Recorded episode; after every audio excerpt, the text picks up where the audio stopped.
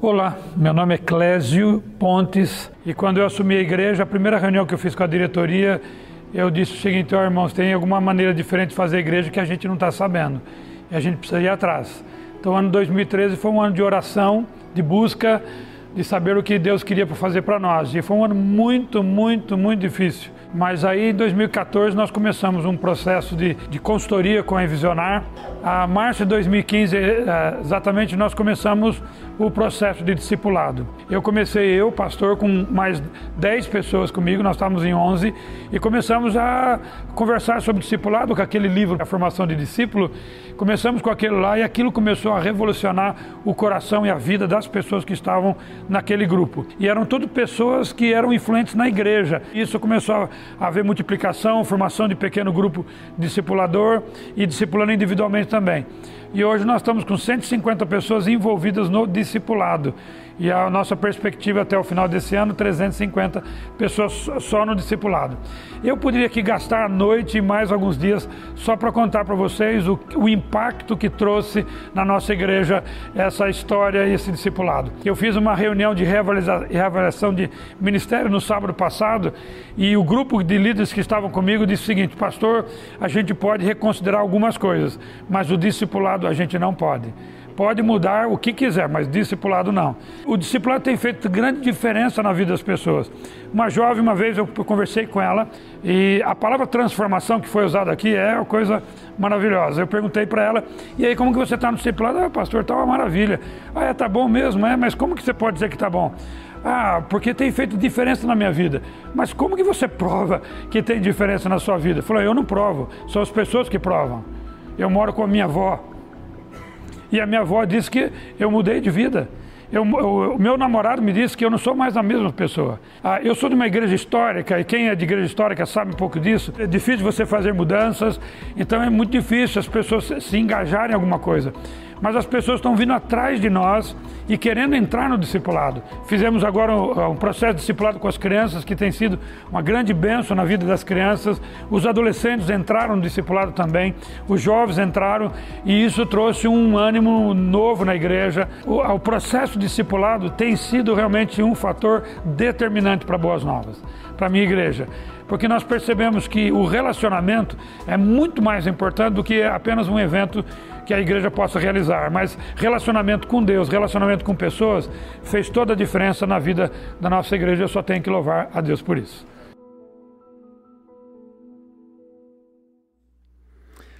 Olá, minha gente, sejam todos muito bem-vindos e bem-vindas a mais essa conversa que a gente vai ter hoje aqui sobre coisas tão cruciais para a vida da igreja nesse tempo pós-pandemia. A pandemia já não é nossa maior questão. Né? A vida segue como antes. Uh, alguns chamam de novo normal, outros não. Muitas igrejas uh, voltaram às suas atividades, etc., mas alguns bancos, ou talvez em alguns casos muitos bancos, permanecem vazios. Líderes também deixaram a igreja, e é exatamente por isso que surge a pergunta que a gente propôs para essa conversa aqui de hoje. Como trazer de volta aqueles que não retornaram? De um lado, é, a gente sabe que não existe uma receita de bolo, faça isso, isso e aquilo e vai dar certo.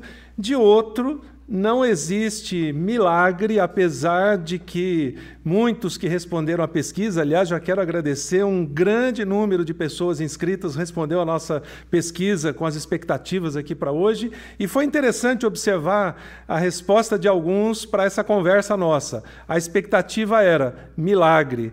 E eu até brinquei com a nossa equipe aqui, estamos transmitindo aqui do estúdio da Envisionar, em Indaiatuba. Eu falei, nossa, vou ter que orar mais hoje para fazer um milagre aqui. Né?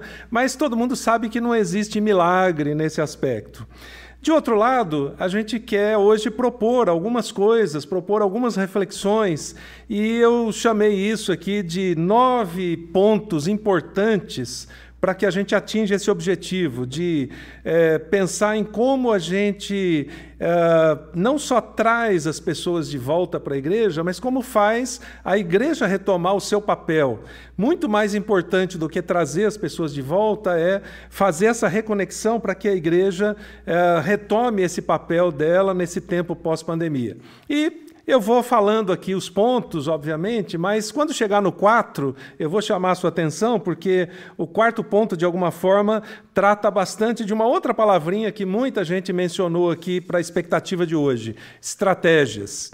Eu, particularmente, tenho estudado bastante estratégias e no ponto 4 a gente vai, na, na, sugestão 4, a gente vai falar um pouquinho sobre estratégia. Bom, meu nome é Josué Campanhã, para quem não me conhece, eu sou o diretor da Envisionar e eu e a Raquel, minha esposa, fundamos a Envisionar há cerca de 10 anos, como parte do nosso ministério como missionários da CEPAL, e a gente já está na caminhada há bastante tempo, cerca de 40 anos. A nossa vida tem esses blocos, 40 anos trabalhando com liderança, essa semana completamos também 43 anos de namoro, né, para vocês terem ideia. Então tem bastante coisa aí que a gente já viu, já experimentou, já viveu, é, tem vivido e tem observado nesse tempo pós-pandemia, e eu quero usar um pouco dessa bagagem, dessa experiência, é, seja como pastor local em igreja, seja como estrategista, como diretor da CEPAL, que é uma agência missionária que trabalha com liderança, é, também trabalhando com consultoria de dezenas de igrejas e denominações. Então, quero usar um pouquinho de tudo isso hoje para fazer alguns comentários e levantar algumas lebres aqui, alguns pontos com vocês, para a gente poder fazer essa reflexão.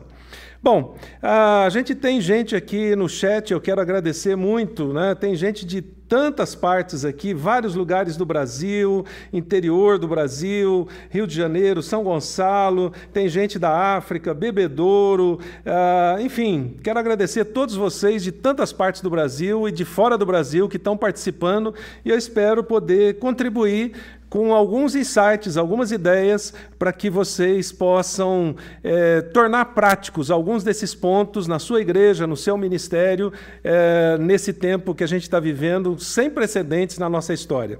Bom, provavelmente você é um pastor ou pastora ou um líder na igreja, ou você está interessado nesse tema porque você quer ajudar a sua igreja, seu pastor, etc. Eu não tenho ideia de quem você é, alguns responderam aqui, tem muitos pastores assistindo. Ah, é interessante observar que nas nossas, nas nossas pesquisas, é, cerca de 75% das igrejas no Brasil têm aquele, aquele número de membros médio, em torno de 100 a 150, e na participação aqui hoje, pela pesquisa que a gente fez aqui alguns minutos atrás, a grande maioria, cerca de uns 60% de todos vocês que estão participando, são de igrejas médias, né, entre 100 e 150 membros. Então, é exatamente com você que a gente quer falar, sem menosprezar outros que estão participando de igrejas maiores, porque talvez você esteja sentindo mais essa, esse gargalo, essa dificuldade, essa luta nessa retomada da igreja, e não só na retomada ou na reconquista dos membros que não voltaram, mas na própria retomada da igreja. Então, se você tem perguntas ao longo da apresentação aqui que eu vou fazer, se você tem insights, etc., coloque aí no chat, coloque seu nome, de onde você é, uh, também você pode curtir aí o canal da Envisionar, recomendar isso para outros pastores e amigos seus que talvez não puderam estar hoje aqui com a gente.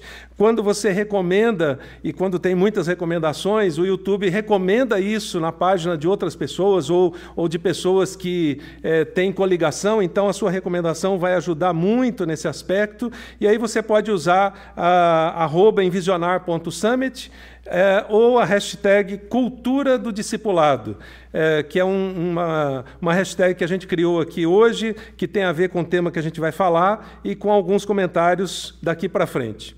Bom, eu queria começar com uma história que, para mim, resume um pouquinho da, do nosso bate-papo aqui hoje. Uh, algumas semanas atrás, acho que talvez três ou quatro semanas atrás, eu, eu tenho viajado muito, estado em todos os lugares do Brasil, aí, norte, sul, centro-oeste, sudeste, etc.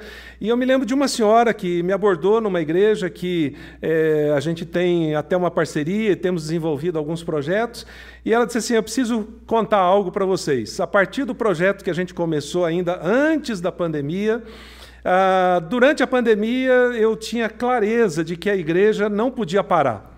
É, alguns, algumas pessoas, alguns membros, talvez estivessem desconectados e tudo mais, mas o que eu aprendi é, por meio dos projetos que vocês estão desenvolvendo com a gente sobre discipulado me fez dar aquele estalo assim. Eu não vou esperar a igreja voltar para continuar a minha missão. Então, nesse caso, ela escolheu uma jovem da igreja que ela sabia que já tinha se afastado da igreja eh, logo no início da pandemia. Deixa eu tomar uma aguinha aqui para reforçar. E ela procurou essa, essa jovem que estava extremamente é, desconectada da igreja e com a pandemia ficou ainda mais. E ela usou para mim a seguinte expressão: Olha, essa jovem estava assim, é, botando o pé na jaca mesmo, aquela expressão popular que a gente usa. Estava aprontando todas, né? especialmente por essa desconexão com a igreja. E ela falou: Eu comecei uma aproximação com ela é, nós começamos um pequeno relacionamento, ela começou a me ver como uma pessoa que poderia ajudá-la na sua vida, nas suas dúvidas, nos seus questionamentos, etc. E depois de algumas semanas, mesmo nas conversas ainda online, por causa da pandemia, é, ela abriu a possibilidade de eu fazer um, um discipulado com ela e a gente começou esse processo. A partir disso, essa senhora me relatou que elas trabalharam durante toda a pandemia, uh, inicialmente num processo basicamente online, depois, nos momentos em que era possível se encontrar presencialmente, elas passaram a se encontrar presencialmente todas as semanas, e esse discipulado se aprofundou, e ela falou assim: Olha, eu posso dizer com toda alegria que o fruto da pandemia, para mim, é, essa jovem, com a vida completamente transformada, deixou tudo aquilo de errado que ela estava fazendo, voltou a se reconectar com a igreja, acertou a sua vida em todas as áreas, com a sua família, com seus pais, que ela estava com os relacionamentos é, cortados, com o seu namorado, enfim, todas as áreas da sua vida, eu posso ver a transformação na vida dessa jovem ao longo de, desse ano e meio aí, mais ou menos, que a pandemia durou. E ela falou: e agora? Ela está junto comigo e nós duas estamos começando a discipular duas outras pessoas. Veja que história incrível. Eu estava ouvindo, eu fiquei alguns minutos ouvindo aquela senhora relatar essa história, os olhos dela brilhavam, a alegria dela por estar tá envolvida né, com, a, com a essência da missão de Jesus, e, na verdade, ela já estava resolvendo esse problema que a gente está levantando aqui hoje como engajar aqueles que não voltaram. Ela não esperou a pandemia passar para pensar nisso. Desde o primeiro momento da pandemia, ela decidiu cumprir a missão pessoal, que ela teve clareza por conta de um processo de discipulado que ela também participou, e decidiu colocar a mão na massa. Não foi o pastor, eu fiz algumas perguntas para checar a história dela, obviamente. Não foi o pastor que a desafiou a fazer isso, não foi um apelo no culto que fez com que ela tomasse essa decisão, não foi uma pressão, precisamos que os membros procurem as pessoas que estão afastadas. Não. Foi o senso de missão que ela teve que fez com que ela tomasse essa decisão. Bom, eu queria conectar isso com uma outra expressão, uma outra frase que eu ouvi junto com a nossa equipe agora recentemente no Global Leadership Summit lá em Chicago, de uma pessoa que também é especialista em igreja e que hoje eu vou usar várias ideias dele aqui, é o Kerry Newhoff, e também de algumas pesquisas da Barna, que é uma parceira nossa e a gente tem desenvolvido algumas coisas em conjunto. Mas o Kerry Newhoff, algumas semanas atrás, falou o seguinte: 2020 foi a adaptação. Agora, 2022 e daqui para frente, a gente precisa tomar a decisão se a gente quer inovação.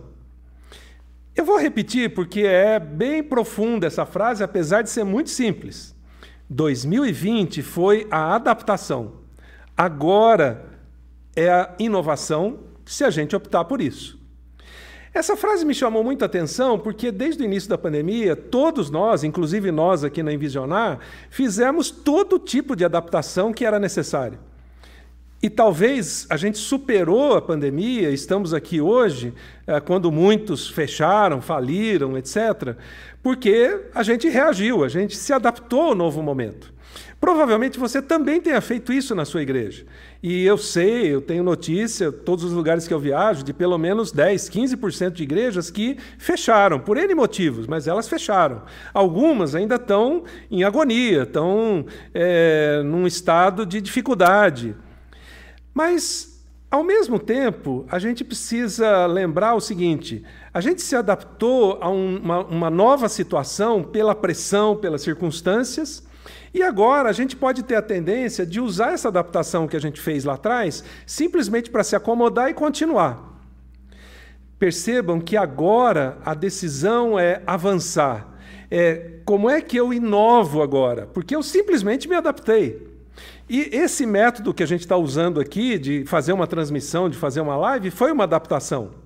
Mas agora eu preciso pegar essa adaptação e dizer como é que eu inovo com ela.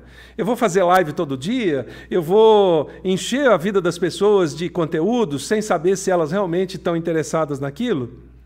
Uma outra ideia que me veio a partir dessa, dessa frase foi a seguinte: Talvez a gente esteja discutindo isso aqui hoje, a gente tem centenas de pessoas assistindo, porque essa é uma dor sua. Você diz, como, eu perdi 30% da igreja, 40%. Um pastor com quem eu conversei esses dias perdeu 50% da igreja.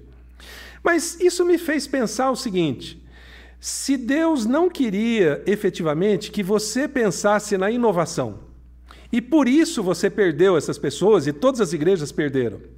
Talvez Deus tenha permitido a perda de alguns para te chamar a atenção para o que não era feito e precisa ser feito a partir de agora. Deus não queria simplesmente que você se adaptasse a esse novo conceito, transmitindo seus cultos ou fazendo alguma coisa desse tipo. Talvez Deus queria te chamar a atenção para algo que você não estava fazendo. E se você simplesmente pegar a adaptação e continuar fazendo isso, você pode perder a chance de entender o que Deus está querendo dizer para você. Então, esse é um primeiro insight que eu queria lançar para você pensar. Será que eu estou conseguindo entender o que Deus está querendo dizer para mim por meio desse momento e por meio da dor de ter perdido pessoas?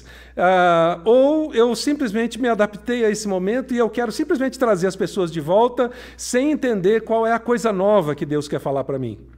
Bom, com isso então eu queria lançar algumas sementes, algumas ideias, algumas para você pensar, outras são passos práticos que você pode dar já a partir dessa semana. A primeira coisa, a primeira ideia que eu queria lançar é o seguinte: entenda o que está acontecendo. Ah, eu tenho meia cabeça de pastor e meia de administrador, meio coração de pastor e meio de administrador, e uh, estudei teologia administração. Algumas horas isso é bom, algumas horas atrapalha, mas aqui eu acho que vai ser bom. Uma das coisas que a gente aprende na administração, e na verdade tudo de administração está na Bíblia, é entenda o momento que você está vivendo para tomar decisões. Algo aconteceu. Por exemplo, perdemos 30% em média das pessoas que frequentavam a igreja. Se você simplesmente sair desesperado tentando achar algumas estratégias ou tentando fórmulas milagrosas, pode ser que você também perca a oportunidade de entender o que está acontecendo.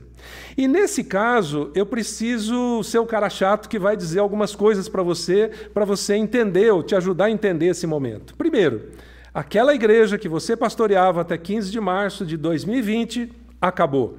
Eu tenho dito isso repetidamente em N lugares, talvez até você já tenha me ouvido dizer isso, mas se você não entender que essa igreja acabou e se você não admitir que essa igreja acabou, você vai tentar simplesmente querer voltar tudo que era antes, voltar aos 30% que você perdeu, sem tirar nenhum aprendizado desse momento. Bom, a igreja que você pastoreava acabou por N motivos. Alguns deles são: algumas pessoas mudaram de cidade. Então, elas perderam seus empregos ou seus negócios fecharam, etc. Elas foram para outra cidade. Algumas delas podem até continuar sendo membros virtuais da sua igreja, mas algumas você nunca mais vai vê-las. Deus usou, mais ou menos como na igreja primitiva, esse momento para dar uma, uma mexida geral e ele disse assim: tem essa meia dúzia aqui da, da sua igreja que eu vou levar para outro lugar e eu vou usá-las em outro lugar. Então é preciso admitir isso, essas pessoas não vão voltar. E isso não é uma coisa ruim necessariamente. É, você precisa entender que Deus pode usar essas pessoas em outros lugares, como usou na igreja primitiva. Algumas pessoas foram para outras igrejas. Eu sei que para todo pastor, e eu me lembro que quando estava na, na, equipe pastoral de duas igrejas que eu participei, sempre era dolorido. Mesmo numa igreja que tem 5 mil membros, como a que eu participei na equipe pastoral, é dolorido perder alguém. Mas a gente precisa entender isso como uma fase que Deus está usando nesse, nessa mexida geral. Do mesmo jeito que você perdeu algumas pessoas para outras igrejas, ou porque elas gostaram mais do, do sermão do pastor lá, ou porque elas se identificaram, ou porque elas já estavam mesmo chateadas com a sua igreja e, e a pandemia foi o momento delas fazerem essa virada. Também não é um fim do mundo por causa disso. Então perceba, os que mudaram de cidade e os que mudaram de igreja, esquece provavelmente eles não vão voltar mais. É, e você não pode ficar se lamentando por isso. O que, que aconteceu comigo? Onde que eu errei? É, qual é o problema? Não. Entenda o momento. Isso é fato. Você não tem como lutar contra isso. Mas eu queria levantar dois outros grupos. Alguns não saíram da sua igreja e eles não estão frequentando a sua igreja, ou pelo menos não estão nos cultos. São aqueles que ficaram com medo ou ainda estão debilitados. Enfim, a gente tem várias pessoas nesse grupo. Perceba, eles são membros da sua igreja, eles fazem parte da sua comunidade, eles só não estão frequentando o culto. Faça também uma divisão disso. O fato deles não terem voltado não significa que eles não te amam, não amam sua igreja, uh, ou não queiram voltar para a sua igreja. Além disso, tem um outro grupo.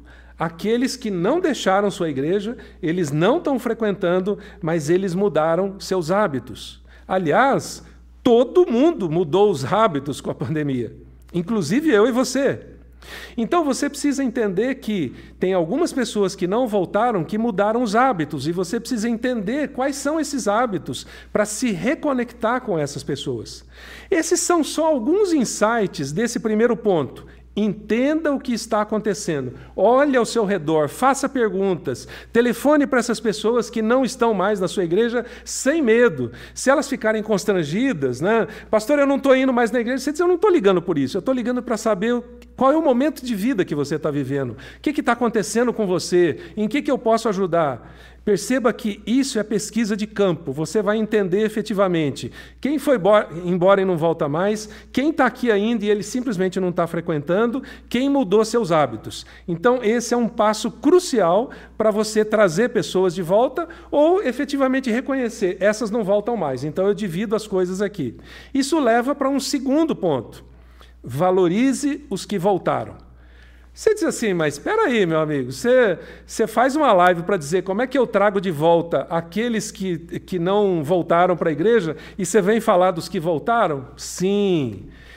E, eu queria aproveitar esses dois, três primeiros pontos para ajudar você, se é que eu posso ajudar, a tirar alguns pesos do seu ombro. Uh, eu tenho percebido em alguns lugares onde eu tenho conversas com pastores, e eu tenho falado isso, que me parece que uma das coisas que faz com que você não consiga trazer de volta aqueles que se distanciaram é porque você está com alguns pesos no seu ombro que já dificulta o processo. Então, por que, que eu estou falando valorize os que voltaram? Primeiro, por uma questão simplesmente óbvia. Né? Quando os nossos filhos eram adolescentes, eles faziam assim, ah, coisa óbvia. Eu vou dizer uma coisa óbvia agora, mas que talvez você não está reconhecendo e você precisa tirar esse peso dos ombros. Em média, tem 30% que foi embora e não voltou. Mas tem 70% que voltaram. Dá para perceber a diferença? É óbvia. É 70 contra 30. E deixa eu te contar uma historinha aqui pessoal para você entender isso. Eu tive o privilégio de servir por cerca de nove anos como diretor da CEPAL, uma agência missionária que, da qual faço parte ainda até hoje, junto com a Raquel, e eu tive o privilégio de ajudar, como, servir como diretor. Houve um período que a gente estava crescendo e chegou um momento que eu tinha exatamente essa situação. A gente tinha lá uns 20% de missionários que a gente investia, investia, e o negócio não ia para frente, etc. E aquilo estava me consumindo, e, e a minha energia estava sendo gasta com 20%, quando tinha 80% que eram os mais produtivos, os mais envolvidos, os mais apaixonados e que estavam comigo ali com a gente o tempo todo. Um dia, um empresário que eu tinha convidado para ser parte da nossa liderança, ele tinha um coração missionário e ele nos ajudava com insights incríveis. Ele olhou para mim, pôs o dedo assim, na, quase na minha cara, e falou assim: por que, que você está gastando energia com esses 20% que, não, na verdade, não quer muita coisa? Quando, na verdade, você devia gastar o seu tempo com os 80% que estão ajudando essa organização a ir para frente. Aquilo foi muito chocante. Eu fiquei uns dois ou três dias assim, processando aquilo. E eu falei, mas é isso. Eu não, não significa que eu vou jogar fora, eu vou eliminar essas pessoas. Mas eu preciso dar mais atenção a quem voltou, porque esse, essas são as pessoas que vão, vão me ajudar a reconquistar parte dos que não voltaram e me ajudar ainda mais a alcançar muito mais gente que não era parte da nossa igreja. Perceba o seguinte: você tem 70% em média que voltou. Dedique a maior parte da sua atenção nesse momento para esses, porque senão você vai perder esses também. E equipe eles, discipule eles, invista neles, porque você sozinho não vai conseguir trazer os 30% que, que não voltaram de, é, de volta. Mas você e os 70% vão poder produzir muito mais. Então, aqui, eu queria já desafiar você a uma decisão pessoal. Onde você vai colocar sua energia? Eu não estou dizendo para você, esquece os 30% porque não tem jeito. Como alguns falaram assim, eu, eu preciso de um milagre para esses 30% voltar. Talvez em alguns casos você realmente precise de um milagre, em outros não. Precisa só da melhor maneira para fazer aquilo e a gente vai dar algumas dicas já já. Mas a questão é onde você está colocando a sua energia. E isso leva a um outro peso que eu quero tirar dos seus ombros, que é o terceiro ponto aqui. Não tenha medo das mega churches ou das igrejas em crescimento. Sejamos francos, eu, eu e você sabemos que você provavelmente perdeu pessoas para as igrejas grandes ou mega churches. Ah, tem várias igrejas que cresceram na pandemia porque elas são mais atrativas que a sua igreja. Mas olha, novamente, vamos para uma questão simples, matemática. No Brasil, a gente só tem 1% de mega churches. A gente tem mais ou menos, contando aí igrejas e denominações sérias, algo em torno de 150 a 160 mil igrejas evangélicas no Brasil. Sabe quantas mega churches a gente tem acima de mil membros? 1.500 que representam mais ou menos 2 milhões e meio a 2 milhões e 700 mil pessoas. Agora, sabe quantas igrejas médias como a sua, provavelmente, a gente tem? Em torno de 150 mil, que representam mais ou menos 25 milhões de pessoas. Então, entenda o seguinte: você faz parte da maioria. As igrejas grandes ou as mega churches são a minoria. Por maiores que elas sejam, por maior que seja a influência delas, elas vão atrair algumas pessoas, mas quem vai cuidar do coração das pessoas, daquele jeito pastoral que só você sabe fazer, provavelmente não é uma igreja grande. Eu não estou dizendo que ela, as pessoas não são cuidadas lá. Tem muitas igrejas grandes que têm sistemas muito bons de pastoreio, etc. Mas quem faz isso no dia a dia são as igrejas de 100, 150, 200 membros, que representam 99% das igrejas no Brasil. Então, uma segunda decisão importante para ajudar a recuperar aqueles que foram e não, não voltaram depois da pandemia é que o importante não é o que está acontecendo lá na Mega Church ou naquela igreja do seu lado em crescimento, mas é o que está acontecendo na sua igreja. Não é se lá eles têm o melhor culto, a melhor banda, é, iluminação, ministério com crianças. É se você vai ter isso na sua igreja na proporção do que você tem. No início do, do nosso ministério, eu ajudei numa, na plantação de uma igreja, uma pequena congregação, numa cidade pequena, de 15 mil habitantes no interior de São Paulo. Eu sei que era como era difícil, como, como é a sua realidade hoje, comparado à realidade da época, o quanto era difícil alcançar as pessoas, conectar as pessoas, etc. E a questão não era o que estava acontecendo lá na igreja do lado, a questão era o que, que a gente queria fazer aqui, ou, ou o que estávamos fazendo aqui, para atrair e conectar as pessoas. Isso leva, então, ao quarto ponto, que é o que eu queria chamar a sua atenção, que eu mencionei lá no início. Mude a cultura não simplesmente a estratégia. Vou dar 10 segundos para você pensar um pouquinho nisso. Mude a cultura, não a estratégia. Quando a gente pensa nisso, pode parecer que as duas coisas são muito próximas, mas são bem diferentes. Quando a gente pensa em retomar ou trazer de volta aqueles que se foram, é importante a gente entender que não é simplesmente mudar a estratégia. Eu vi aqui na pesquisa que um grande número respondeu antes daqui da live que uma das palavras mais mencionadas era estratégia. Eu falei assim, bom, ou eu vou ganhar o coração desse pessoal ou eu vou frustrar tremendamente o coração deles. Espero que não frustre. Porque eu sei que a maioria pensa nisso, e eu também sou um estrategista e eu penso nisso. Mas quando eu penso mais profundamente nesse tema de como é que a gente retoma a igreja para essa nova fase, eu não posso pensar só em estratégia, eu tenho que pensar em cultura. Por quê? Porque provavelmente as pessoas não voltaram, e é importante entender isso para que você possa atraí-las, porque talvez a igreja tenha perdido a alma da missão. E não basta mudar a estratégia para trazer as pessoas de volta, porque daqui a pouco elas vão embora outra vez. O que, que conecta as pessoas com a igreja? A alma da missão. A questão não é apenas trazer as pessoas de volta para o culto, mas perguntar por que elas deveriam voltar. A gente tem um motivo na nossa igreja tão forte para essas pessoas voltarem que só com alguns telefonemas e contatos elas voltariam. Essa é a pergunta crucial. Se você faz a pergunta errada, provavelmente você vai chegar nas respostas erradas. Talvez você possa até assistir qualquer outra live que vai dizer: faça isso, faça aquilo, faça aquilo, e as pessoas vão voltar. E elas podem voltar momentaneamente e depois desaparecerem novamente.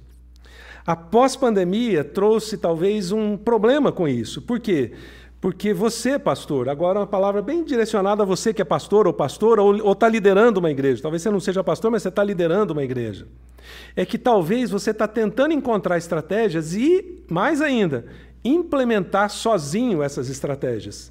Eu tenho visto pelo Brasil inteiro, inteiro pastores exaustos, exauridos, cansados, porque eles estão tentando puxar um trem inteiro sozinhos, eles estão tentando ser o motor do trem.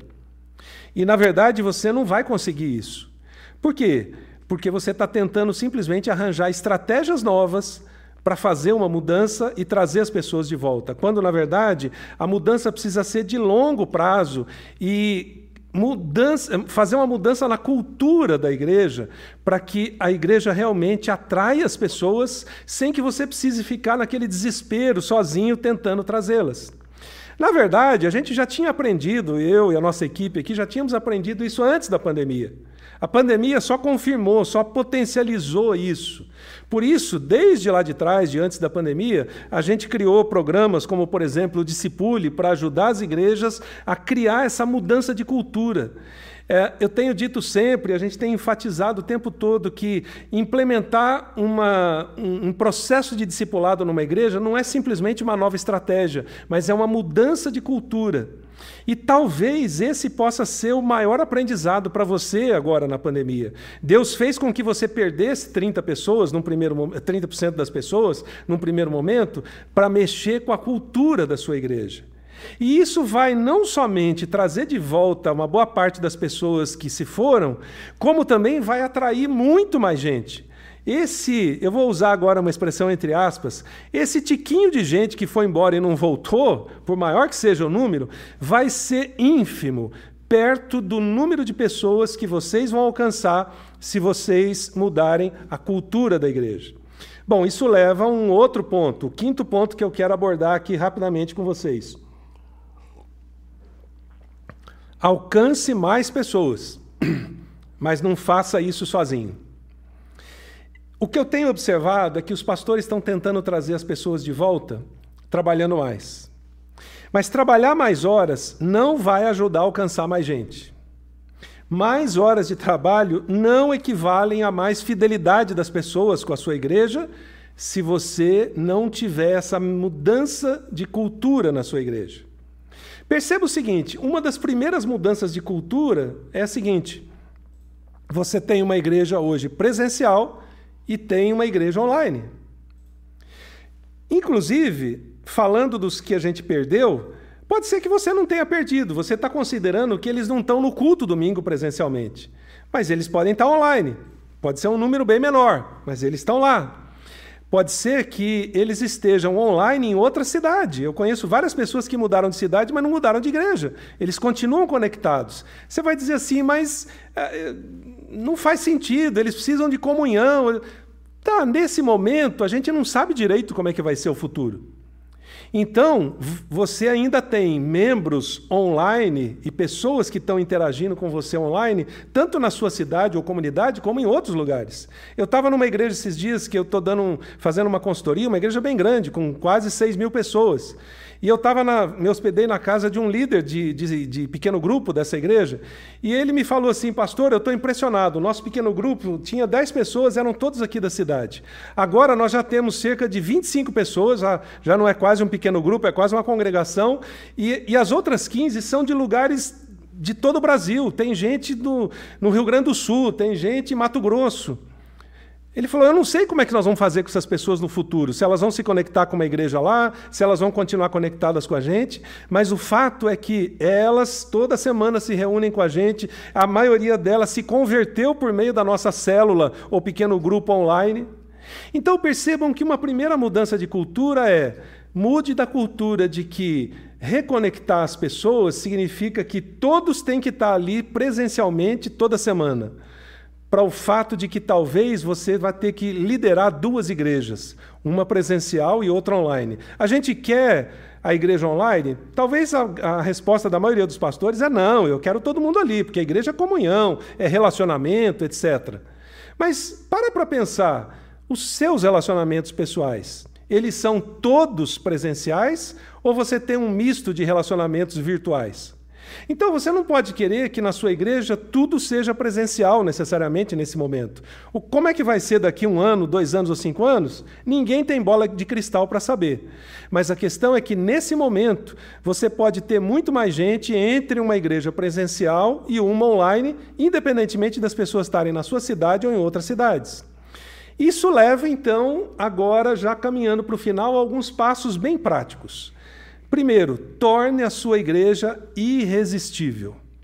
Você vai dizer, mas espera aí, como é que eu vou tornar a minha igreja irresistível? Bom, você precisa lembrar de algumas coisas para entender essa afirmação que eu fiz. Primeiro, é, lembre-se que as pessoas hoje têm opções.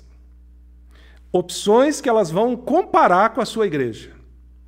Por exemplo, os líderes de hoje, a minha geração e talvez até a geração aí dos 40 anos de idade, a gente foi criado num paradigma. Eu tenho que participar de pelo menos 50 cultos dos 52 do ano. E se a sua igreja tem dois cultos, então, por domingo, significava participar de 100 cultos em 104 do ano. Hoje já não é mais assim, já não era antes da pandemia. A pandemia acelerou ainda mais isso. As pessoas têm outras opções no domingo viagens, encontros de família. As famílias descobriram que não é pecado fazer churrasco domingo e, eventualmente, até não ir no culto ou assistir o culto online, por exemplo. Opções. Lembre-se da custódia compartilhada de filhos. A gente tem no Brasil já uh, um impacto do divórcio em cerca de 45% das famílias, direta ou indiretamente. Se você pesquisar na sua igreja, talvez tenha 10, 15, 20% de casais mesmo cristãos que se divorciaram e tinham filhos. E a guarda dos filhos é compartilhada. Uma semana eles estão com a mãe, outra semana eles estão com o pai. Isso significa que tanto esses casais ou eh, maridos e esposas eh, individualmente, como essas crianças, não vão frequentar a igreja todo domingo. Eu me lembro alguns anos atrás, quando a gente identificou isso na nossa igreja. Por que, que uma parte das crianças não vem a cada 15 dias? E a gente descobriu que era a custódia compartilhada de filhos. Você vai lutar contra isso? Você vai dizer, não, mesmo divorciado, o casal tem que vir na minha igreja e trazer os filhos aqui. É impossível você brigar contra isso. Você tem a igreja online. Você tem um outro fator que eu acho que é assim, agora, é, usando o meu lado aqui, cabeça e coração de pastor, é um soco no nosso estômago como pastores. É o desaparecimento cultural da culpa de não ir na igreja no domingo e entender que isso não é pecado. Talvez a nossa geração foi criada com isso. Eu me lembro que algumas vezes que eu não ia no culto e coisa assim, eu ficava assim, nossa, ninguém pode me ver, é, o pessoal né, vai, vai pensar que eu estou pecando e tal, porque eu não fui no culto. Mas eu lamento te informar, não sei se é notícia boa ou ruim, que a, a cultura da culpa de não ir na igreja, não frequentar o culto no domingo, desapareceu em grande parte. E isso, fez, isso é consequência de uma outra coisa: a não dependência da instituição. Ao longo do tempo, muitas pessoas que tinham também essa dependência em relação à igreja começaram a ver que é, eu, eu, eu não vou ficar nessa dependência institucional. E por isso as pessoas consideram a igreja instituição. E não aquele lugar onde eu tenho comunhão, relacionamentos e que faz diferença na minha vida. Então, como tornar a igreja irresistível, não só para os que não voltaram, mas para os que estão lá? Bom, a gente precisa começar com um ponto bem básico. Mexa com a indiferença das pessoas. Vários de vocês falaram aqui na pesquisa: indiferença, como engajar as pessoas. Eu diria que esse é um ponto que a gente precisa colocar o dedo. Se a gente considerar uma ferida, usando a expressão popular, a gente precisa colocar o dedo nessa ferida. Mas não é simplesmente dizendo vocês, pecadores, têm que voltar, né, vocês vão para o inferno. Não, isso só vai afastar mais as pessoas.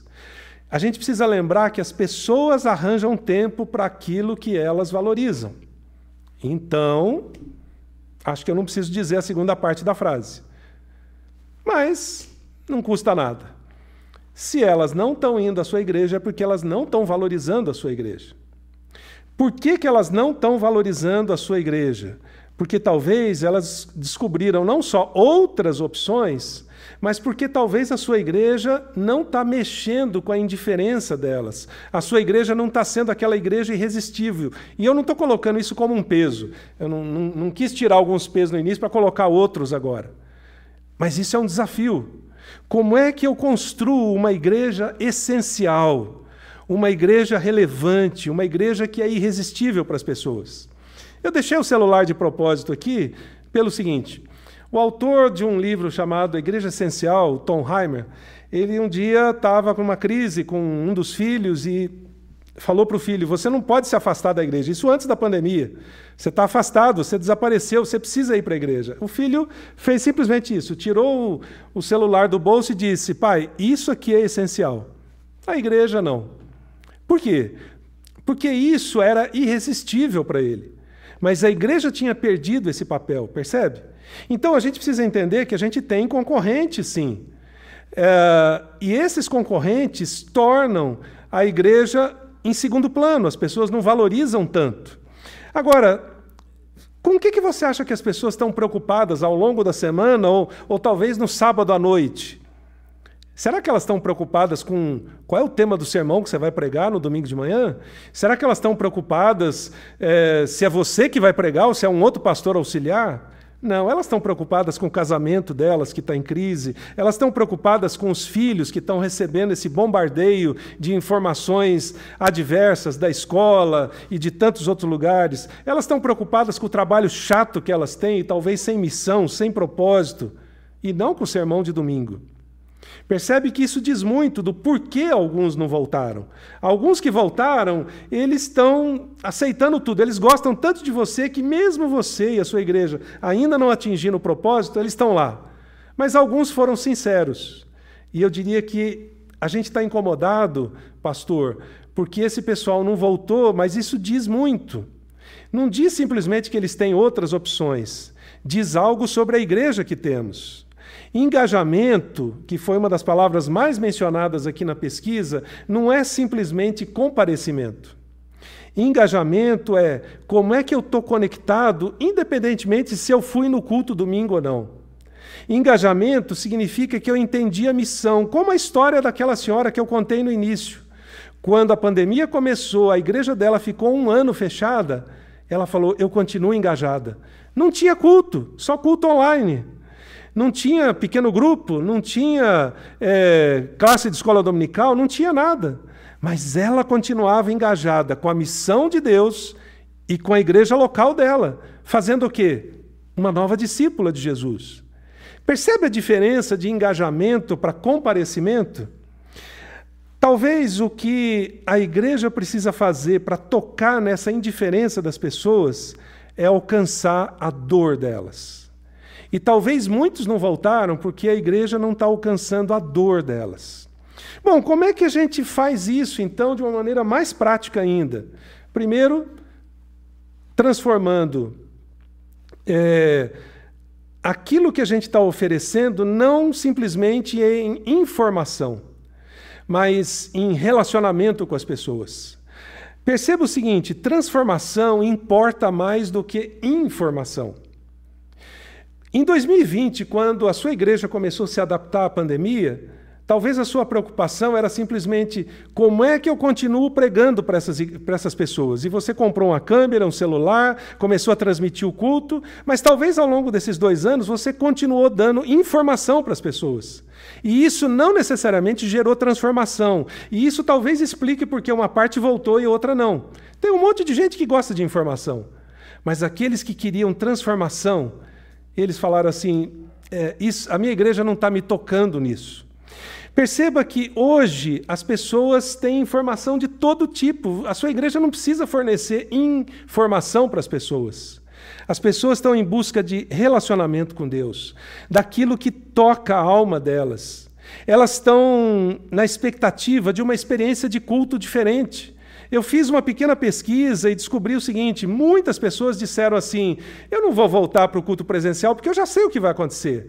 São três músicas, sermão e avisos, dê cinco abraços e Deus te abençoe até a semana que vem. O pessoal já sabe o script. Mude a sua experiência de culto. Eu não estou dizendo que você tem que pregar mais ou menos, que tem que ter mais música ou menos música. Pense de que forma você faria o seu culto diferente para que as pessoas que estão em casa assistindo digam: Nossa, eu não posso perder isso. O tipo de coisa que está acontecendo nesse culto, nessa célula, nesse pequeno grupo ou nessa classe, eu não consigo viver aqui de casa, eu tenho que ir lá. Percebe a diferença? Por isso que eu falei em mudança de cultura. Eles precisam sentir que eles, aqueles que não voltaram, eles precisam sentir que eles perderam algo que não é possível experimentar simplesmente online. Apesar de que a forma online continua sendo uma, uma, uma maneira de é, conectar as pessoas para que depois elas voltem para o presencial. De outro lado, se as pessoas começarem a perceber essa experiência do relacionamento com Deus, do relacionamento com as pessoas, elas vão entender o senso de missão, que foi a história que eu contei de início. Aquela senhora tinha entendido antes da pandemia qual era o senso de missão da vida dela. Então, pastor, líderes, amigos, para a gente finalizar e poder responder algumas perguntas. Primeiro, você, pastor, eu acho que você precisa tomar algumas decisões. Primeiro, sobre a sua paixão. Você continua apaixonado pela igreja? A sua igreja nunca será mais apaixonada pela missão do que você. Se a paixão esfriou durante a pandemia, ache ela de volta. Reconecte-se com a sua paixão. Não fique simplesmente pensando, ah, minha igreja diminuiu, o pessoal foi para a mega church. Não, talvez isso tenha a ver com a sua paixão. Por quê? Porque uma pesquisa da Barna mostra que um dos primeiros fatores para as pessoas frequentarem uma igreja é a integridade da liderança. Mas a segunda coisa, 75%, é a paixão da liderança, é a visão da liderança. Esse é um papel único seu, pastor. Quando a sua paixão reacende, as pessoas olham e dizem: Eu quero seguir esse cara, eu quero estar junto com ele ou com ela. De outro lado, você precisa decidir quem você vai perder. Você não vai reconectar aqueles 30% que foram embora. Como eu falei no início, alguns mudaram de cidade, outros mudaram de hábitos, etc. Mas tem uma parte que dá. Mas isso depende da sua paixão. E você precisa decidir o que você vai perder, não simplesmente em termos de pessoas, mas o que, não quem, mas o que. Igrejas, às vezes, estão afastando as pessoas porque elas amam mais os seus métodos do que a missão. E as pessoas estão procurando gente apaixonada pela missão e não necessariamente por métodos. Então, talvez se você só tomar essas duas decisões, reconectar, se reconectar à sua paixão e levar a sua igreja a colocar a missão de Deus acima de tudo, provavelmente alguns naturalmente vão olhar e dizer: é para lá que eu quero ir, eu não posso ficar fora disso. Algumas ações muito práticas que podem influenciar a cultura. Primeiro, se reconecte com aqueles que você não perdeu. Aqueles que não mudaram de cidade, não mudaram de igreja, mas aqueles que estão na sua igreja e simplesmente não estão indo no culto. Perceba que eu vou repetir essa frase. Eles são da sua igreja, mas eles não estão indo no culto. E talvez você está usando esse único referencial para contar aqueles que se reconectaram. Não, a contagem hoje é quantos estão lá presencialmente, quantos estão participando online, quantos talvez não assistiram ao vivo online, mas assistem durante a semana. Qual é esse total de pessoas? Reconecte-se com elas, com todas elas. Ofereça algo online para ser visto a qualquer tempo. Para esses que não voltaram, primeiro, talvez faça uma ligação. Se der uma visita, um café, melhor ainda. Mas não convide elas para ir no culto. É o seu único padrão de referência. Convide elas a se reconectar com a igreja orgânica, com o corpo de Cristo. Uh, essa semana alguém me contou uma história assim, que uma pessoa tinha saído e estava fora da igreja e ela encontrou com o seu pastor numa festa e o pastor perguntou para ela, como é que você está? Ela disse, ah, pastor, eu não estou indo na igreja, me desculpa. Ele disse, mas não foi isso que eu perguntei. Eu só queria saber como é que você está. E quando a pessoa entendeu a pergunta, ela falou, eu estou precisando de ajuda. Perceba que ele não falou para ela, estou sentindo sua falta no culto. Não. Como é que você está? Como é que está o seu coração? Essa, eu diria, é a primeira forma muito prática. Você pode começar isso amanhã. Escolha três ou cinco pessoas daquelas que não voltaram. Ligue para elas. E já quebra a, a, resistência logo de início. Eu não estou ligando para saber se, por que, que você não está mandando dízimo ou que não está indo no culto. Não, estou ligando para saber como é que você está. Esse, esse é um primeiro passo da reconexão. De outro lado, mostre a importância delas. Mostre a importância delas. Você é importante para o corpo de Cristo. Independentemente de qual igreja você está, na nossa, na outra. Eu só não quero ver você desconectada do corpo. Mostre essa importância para elas. Terceira coisa nessa, nesse compartilhar: mostre qual é a visão de futuro da sua igreja. Como eu disse, 75% das pessoas estão numa igreja por causa da visão de futuro. Elas sabem para onde essa igreja está indo e elas são apaixonadas por isso. Mostre a visão de futuro. Talvez algumas pessoas simplesmente não voltaram porque elas não sabem qual é a visão da sua igreja. E aí, isso, óbvio, tem que fazer a pergunta chata. Você tem visão para compartilhar? Está claro qual é a igreja que você e a sua liderança, sob a direção do Espírito Santo, querem construir nos próximos dez anos? Promova sua rede, sua igreja nas redes sociais. Os que estão longe vão ver qual é a visão de futuro e os que não são parte da sua igreja vão ver. Eu estou cansado de ouvir histórias nos últimos meses de pessoas que não eram cristãs ou que estavam no grupo sem igreja, que se reconectaram a uma igreja ou que passaram a fazer parte de uma igreja no, durante a pandemia, vendo online a proposta de uma igreja. As pessoas não vão seguir aquilo que elas não conhecem. E talvez parte dos membros que não se reconectaram não sabem para onde a sua igreja está indo. Só compartilhar isso talvez vai mudar a perspectiva de muitos. E, por fim, convide para o discipulado. Óbvio que aqui tem dois aspectos. Você vai convidar se você tem um processo de discipulado, se você tem uma cultura de discipulado. Não só uma classe para novo crente, não só uma revista que vocês estudam. Vocês viram aí no início um pequeno vídeo do pastor Clésio, que é de uma igreja aqui em Jundiaí, sobre como desenvolver o processo, a cultura de discipulado na igreja. Ele fez uma live aqui com a gente, que eu sugiro você ver depois no nosso canal, onde ele mostra. Durante a pandemia, a igreja não parou, ela continuou porque a gente tinha uma cultura de discipulado. Convide a pessoa para não um programa de discipulado, mas um processo de transformação de vidas. As pessoas estão carentes disso. Então perceba, você não vai convidá-las para vir no culto. É a última coisa que você deve fazer. Convide elas para um, um, processo de transformação de vidas. Por quê? Porque essa é a essência da missão. A essência da missão é a chave para o engajamento. Repetindo, a essência da missão, que é o discipulado, é a chave para o engajamento.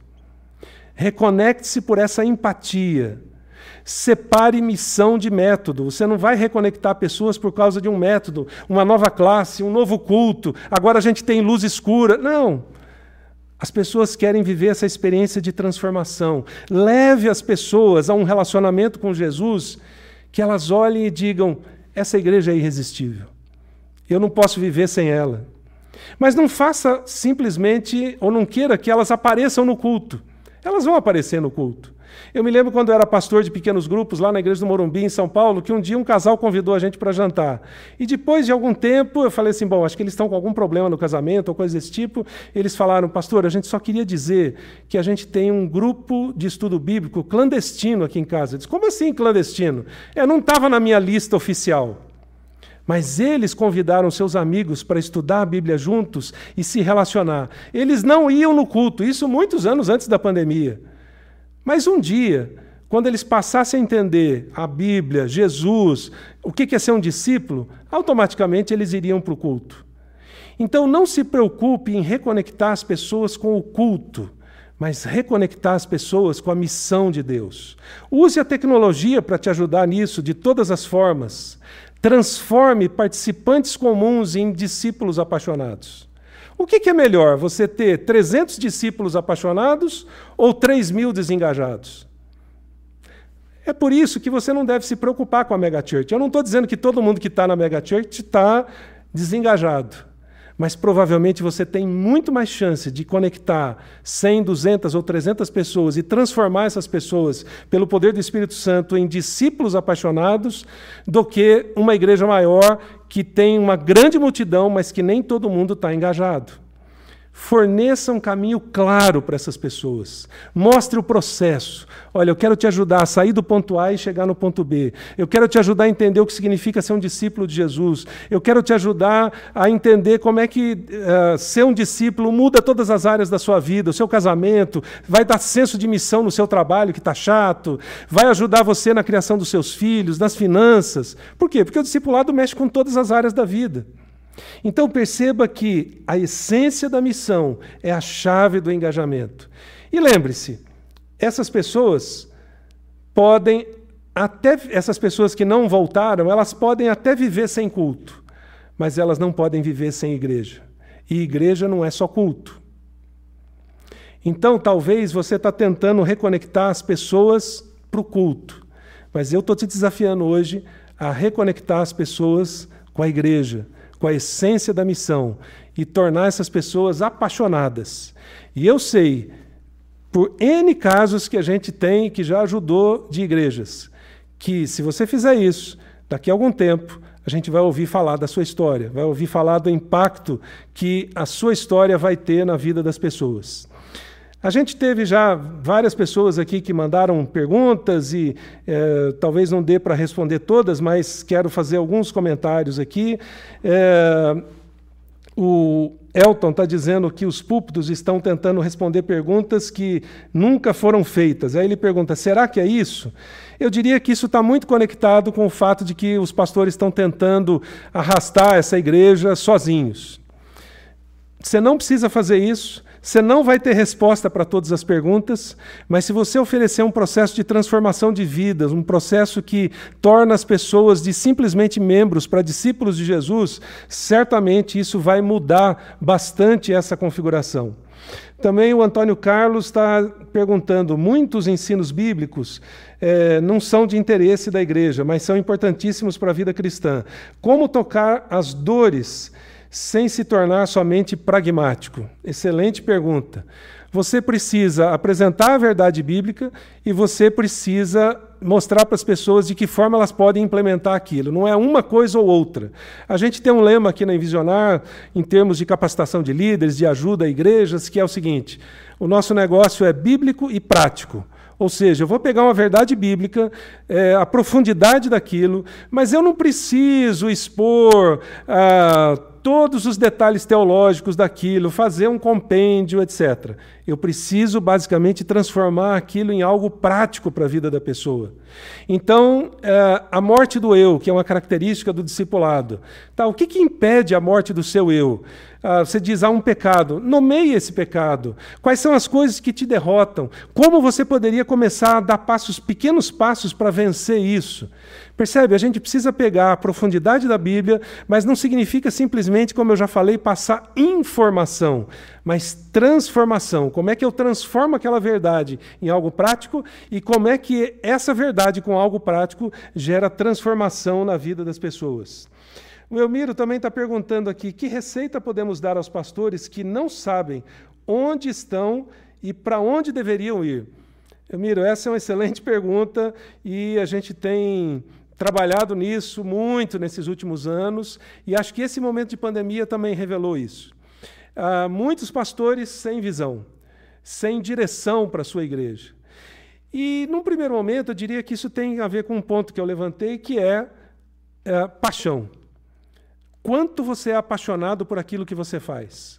Segundo, tem a ver com visão. Se eu sou apaixonado pelo chamado de Deus para a minha vida, eu pergunto para Deus qual é a visão. E muitos talvez apertaram simplesmente o botão da manutenção e estão deixando a coisa correr. Então, eu diria para você, pastor, que está perdido, que não sabe onde é, está e nem para onde deveria ir. Primeiro, se reconecte com a sua paixão. Segundo, busque uma visão de Deus aquilo que Deus quer fazer por meio de você nesse tempo e nessa geração. E eu tenho certeza que a gente também vai ouvir falar da sua história. Uma última pergunta aqui do Tony Pereira. Como começar a criar um grupo de discipulado? Como é que a gente desperta isso nas pessoas? Bom, eu sugiro para você uh, ouvir o, um episódio do podcast aqui no, no nosso canal da, da, Envisionar, que é exatamente com o Clésio. A gente passou o vídeo no início, eu vou passar agora no final outra vez, para se alguém eventualmente perdeu no início. Uh, a gente vai passar um pequeno vídeo, dois minutos, mas tem um, uma, um, podcast que a gente fez com ele de uma hora, mais ou menos, onde ele conta nesses últimos sete, oito anos como começou, por onde passou, quais foram as dificuldades, etc., numa igreja já bem tradicional, de mais de 80 anos de existência. Mas, a grosso modo, para responder a pergunta do Tony aqui, eu diria. Você, voltando à questão da paixão, se reconecte com a sua paixão, entenda a essência da missão, que é fazer discípulos, Chame duas, três, meia dúzia, dez pessoas. O Clésio começou com dez pessoas. Proponha para elas uma caminhada junto. Proponha para elas não simplesmente estudar um livro ou fazer um estudo bíblico. Não, nós vamos viver uma, uma, a essência de um processo de discipulado. Nós vamos fazer perguntas incômodas, nós vamos estudar a Bíblia, não é simplesmente um grupo de terapia, nós queremos ver transformação na vida de cada um de vocês, nós vamos caminhar juntos. Caminhe com elas, três meses, seis meses, um ano, o tempo que for necessário. Eu sugiro para você, depois você pode ver no nosso site da Envisionar, um pequeno material que a gente usa aqui no, nos nossos processos de assessoria para as igrejas para implementar a cultura, que é o livro Formação de um Discípulo. Ele é Bíblia pura, mas escrito de um jeito muito prático que mexe mexe lá na alma mesmo. Comece uma caminhada simples. Não precisa começar com 50, com 100, 10 pessoas. Você vai ver que daqui a algum tempo elas vão começar a se multiplicar e vão ser o seu grupo base para fazer isso na igreja, independentemente de você ter pequeno grupo, célula, algum modelo de ministério. Nós não estamos falando de modelo. Nós estamos falando do que Jesus fez. Ele chamou 12 pessoas para caminhar com eles, ele passou três anos e meio, mas depois, lá em Atos 18 e 20, esses homens revolucionaram o mundo. Então, pense grande, pense na sua igreja toda discipulada e depois na sua igreja gerando novos discípulos.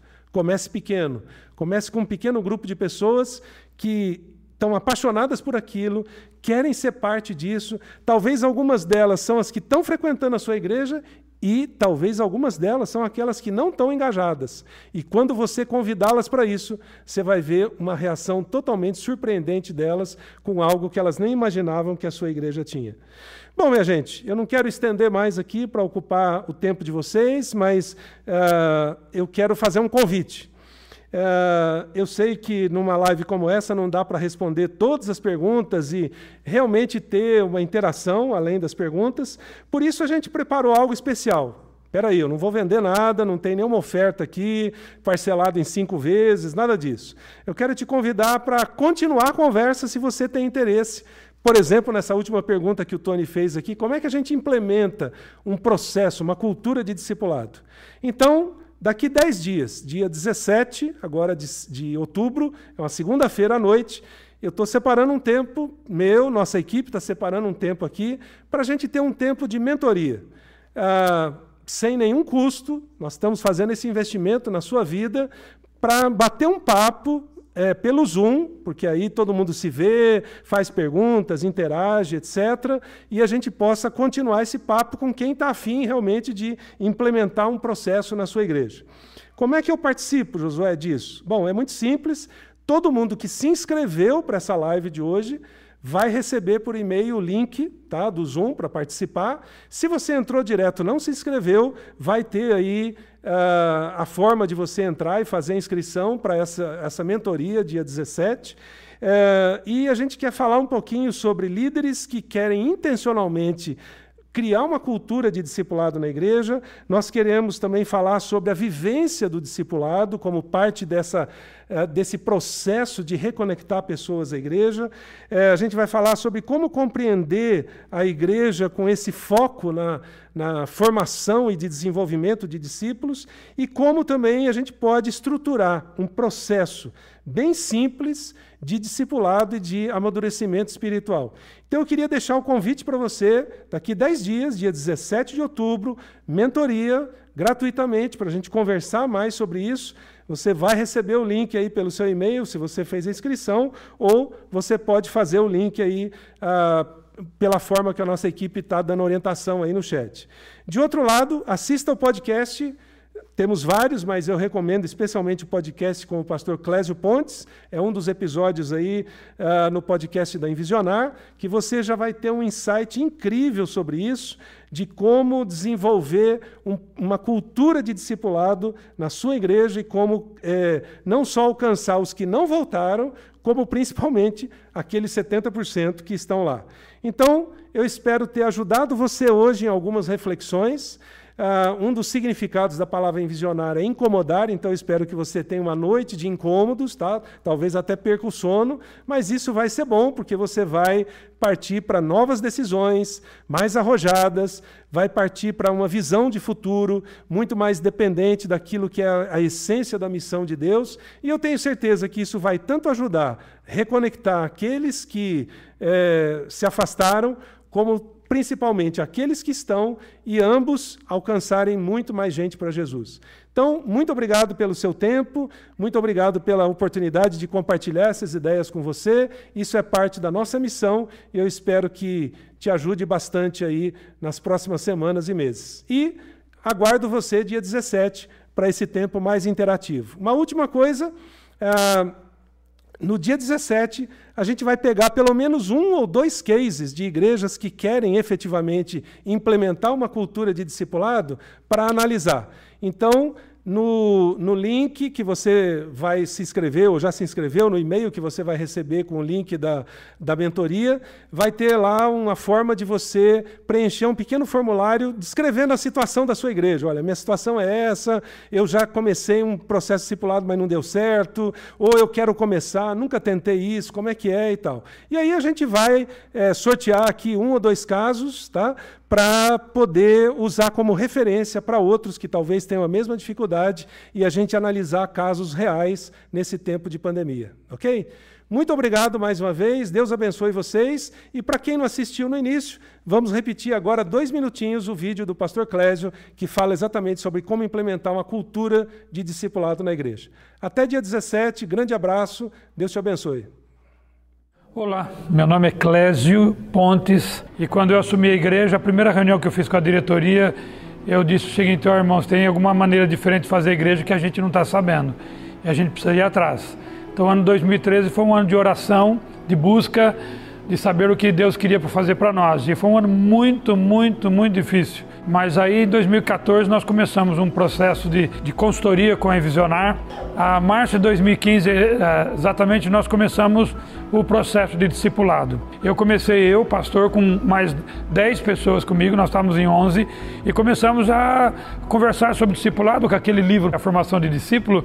Começamos com aquilo lá e aquilo começou a revolucionar o coração e a vida das pessoas que estavam naquele grupo. E eram todas pessoas que eram influentes na igreja. Isso começou a haver multiplicação, formação de pequeno grupo discipulador e discipulando individualmente também. E hoje nós estamos com 150 pessoas envolvidas no discipulado. E a nossa perspectiva até o final desse ano, 350 pessoas só no discipulado.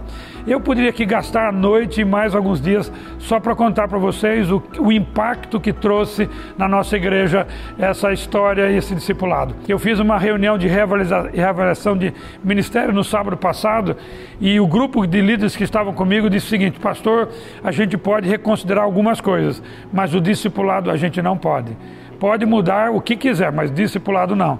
O discipulado tem feito grande diferença na vida das pessoas.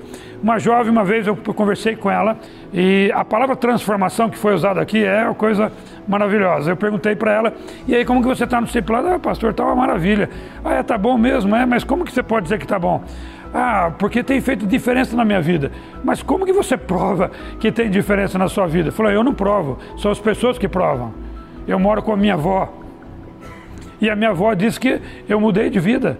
O meu namorado me disse que eu não sou mais a mesma pessoa. Ah, eu sou de uma igreja histórica e quem é de igreja histórica sabe um pouco disso. É difícil você fazer mudanças, então é muito difícil as pessoas se engajarem em alguma coisa mas as pessoas estão vindo atrás de nós e querendo entrar no discipulado. Fizemos agora um, um processo de discipulado com as crianças, que tem sido uma grande bênção na vida das crianças. Os adolescentes entraram no discipulado também, os jovens entraram e isso trouxe um ânimo novo na igreja. O, o processo discipulado tem sido realmente um fator determinante para Boas Novas, para a minha igreja porque nós percebemos que o relacionamento é muito mais importante do que apenas um evento que a igreja possa realizar, mas relacionamento com Deus, relacionamento com pessoas, fez toda a diferença na vida da nossa igreja. Eu só tenho que louvar a Deus por isso.